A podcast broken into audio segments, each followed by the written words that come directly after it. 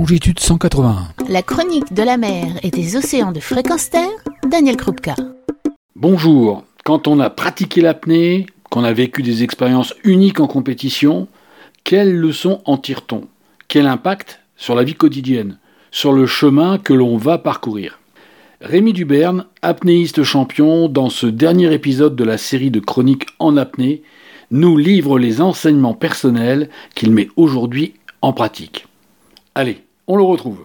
La compétition m'a rempli pendant euh, des années et puis ensuite euh, la vie et j'ai évolué. Aujourd'hui, mon envie première, c'est de me poser un petit peu et continuer de tirer les leçons de ces années passionnantes et extraordinaires que j'ai vécues.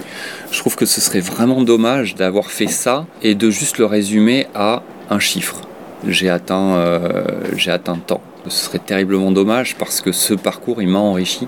Aujourd'hui, ce que j'ai envie de continuer à faire, c'est mettre des mots, mettre des concepts, mettre des leçons sur de quelle façon il m'a enrichi pour moi, pour que ça puisse durer dans le temps, que je puisse ne pas l'oublier déjà, pour mes enfants, pour pouvoir leur transmettre, et puis aussi pour pouvoir le transmettre autour de moi parce que je pense que c'est une chance extraordinaire que j'ai eue de pouvoir me consacrer à ça, à réaliser autant d'expériences, observer autant de résultats de ces expériences. Je pense que si j'arrive à partager ça avec le plus de personnes possible autour de moi, je pense que je peux aider à, ma à mon humble façon à faire avancer les choses. Faire avancer les choses, pour moi, c'est à plusieurs niveaux. C'est avant tout au niveau de notre recherche d'équilibre à chacun, on a cette vie qui est une expérience sur Terre euh, assez euh, incroyable, assez surprenante. C'est pas toujours facile de mener euh, notre chemin, nos pas à travers ce chemin. La recherche d'équilibre, c'est quelque chose de central.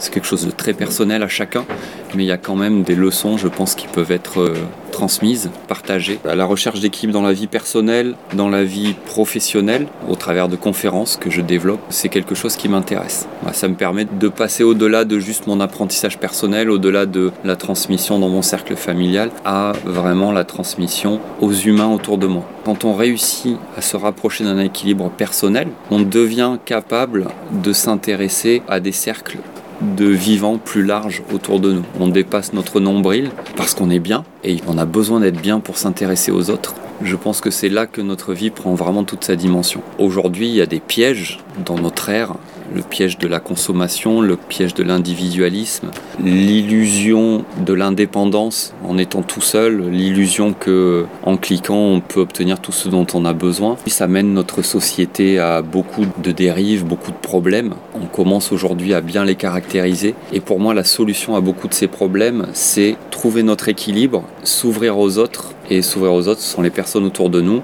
mais c'est aussi la globalité de notre environnement. C'est aujourd'hui une de mes activités, finalement, boucler le cercle, étant partie du monde de l'entreprise, ayant réalisé ces 15 euh, années d'expérience personnelle extrêmement enrichissante, revenir dans le monde de l'entreprise pour essayer à ma façon d'amener de l'équilibre personnel et d'amener de la sensibilité.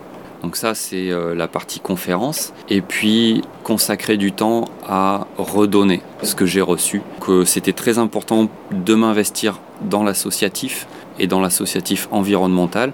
Donc je suis très fier de donner de mon temps pour essayer de bâtir des projets qui vont dans le sens de la sensibilisation au vivant et donc sa protection. Non pas uniquement par pure générosité, mais parce que je suis profondément convaincu que on est tous connectés au vivant, il y a une interdépendance et quelque part, c'est pas de la simple générosité que de s'occuper de la nature, c'est de la cohérence. C'est vital pour nous de, de faire partie d'un tout et de prendre soin de ce tout.